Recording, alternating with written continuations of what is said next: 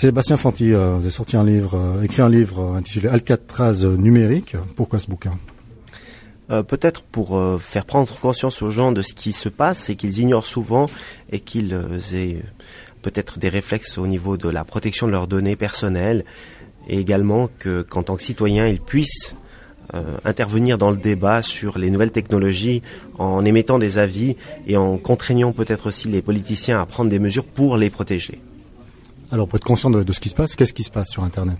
Alors sur Internet aujourd'hui, on a des entreprises euh, qui font leur bord, qui gagnent beaucoup d'argent en surveillant les internautes.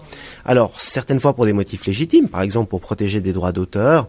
Mais euh, ce qu'on voit en pratique, c'est que c'est un business, c'est-à-dire que les auteurs euh, perçoivent très peu de, des montants qui sont qui sont ainsi obtenus, et donc il y a une intrusion permanente dans la vie des gens. Alors est-ce qu'on peut et est-ce qu'on veut accepter cette intrusion, cette surveillance permanente pour savoir si Monsieur X a téléchargé une chanson euh, à 3 francs ou est-ce qu'on considère que c'est à la police et à la justice de faire ce travail? Pour ma part, je pense que c'est l'État qui doit le faire. Maintenant, si eh bien, nos politiciens décident que des privés peuvent prendre ce rôle et cette place, eh bien, on acceptera la décision. Mais pour l'heure, en tout cas, selon nos lois en Suisse, ce n'est pas légal.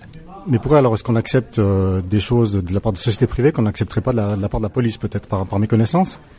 Par méconnaissance et aussi parce que ces gens-là, comme ils gagnent beaucoup d'argent, font traîner les procédures, parce qu'on les gagne les procédures. Le problème, c'est juste le temps. Alors, il faut deux ans actuellement pour avoir une condamnation d'une société de surveillance en Suisse. C'est beaucoup trop long. Il faut, il faut maintenant mettre les moyens au service du préposé, déjà, lui donner les moyens en personnel et en moyens financiers. Puis le deuxième élément, c'est que lorsque le tribunal administratif fédéral met une année pour une décision dans un domaine comme celui-ci, pendant une année, ça signifie que la société continue sa collecte, qu'elle continue à encaisser de l'argent, qu'elle a donc tout intérêt à aller jusqu'au tribunal fédéral, qui va peut-être prendre encore une année. Et pendant ce temps-là, ben, tous nos braves internautes suisses ont été fichés. À vous lire, dans Alcatraz numérique, on se rend compte que apparemment les, hommes politiques, la justice, euh, se sont peu au fait de, ce qui se passe justement sur Internet. Qu'est-ce qu'il faut attendre maintenant Une nouvelle génération de politiciens? Non, je pense qu'aujourd'hui, euh, c'est assez simple. Euh, si on a pris conscience du risque et des dangers, on va mettre en place des nouvelles structures. C'est-à-dire que ça sert à rien d'avoir un, juge dans chaque canton qui connaisse un petit peu la matière, et puis à qui on donne tous les dossiers à chaque fois qu'ils arrivent dans ce domaine des, des, délits informatiques. Il faut centraliser les compétences. On est un petit pays, on n'a pas les moyens d'avoir euh, un juge d'instruction par canton spécialisé dans ce domaine-là. On prend les meilleurs magistrats, les meilleurs policiers, on constitue une unité centrale, comme c'est le cas dans d'autres pays.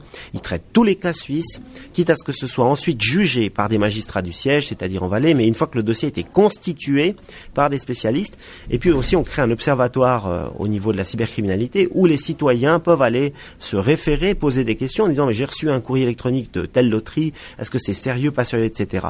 On doit maintenant avoir un référent de confiance comme on l'a en France, parce qu'il faut savoir qu'au contraire de tous les autres pays européens, nos associations de consommateurs ne peuvent pas agir en justice pour faire valoir les droits des consommateurs sur Internet. En France, par exemple, c'est souvent UFC que choisir qui agit en justice, qui fait les procédures et qui protège les internautes. En Suisse, on n'a pas ça. La FRC peut pas le faire. Elle n'a pas la qualité pour agir. Donc, il faut maintenant créer au moins un organisme de référence où on peut s'adresser pour savoir si c'est sérieux, pas sérieux, euh, si je dois répondre, pas répondre, etc. Il y a un mois, vous avez lancé un ultimatum à, Facebook pour qu'il se conforme aux droits suisses en matière de protection des données. Est-ce que la société vous a répondu? Non, euh, mais je pense que la société est en train de préparer son arrivée en Europe. Hein. On annonce un bureau à Paris. Donc ils doivent analyser aussi les conséquences de l'ouverture d'un siège sur sol européen. D'ailleurs, on voit que au sein même de Facebook, il y a des discussions au niveau des conditions générales, c'est-à-dire qu'on peut voter pour l'instant. Donc ça semble être une ouverture.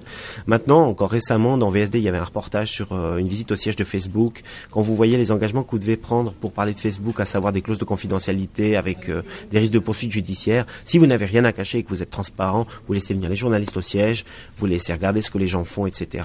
Euh, ça n'est manifestement pas le cas. Et aujourd'hui, on a de quoi s'inquiéter. Mais l'arrivée sur sol européen est une bonne nouvelle. Ça va nous donner des forts pour agir.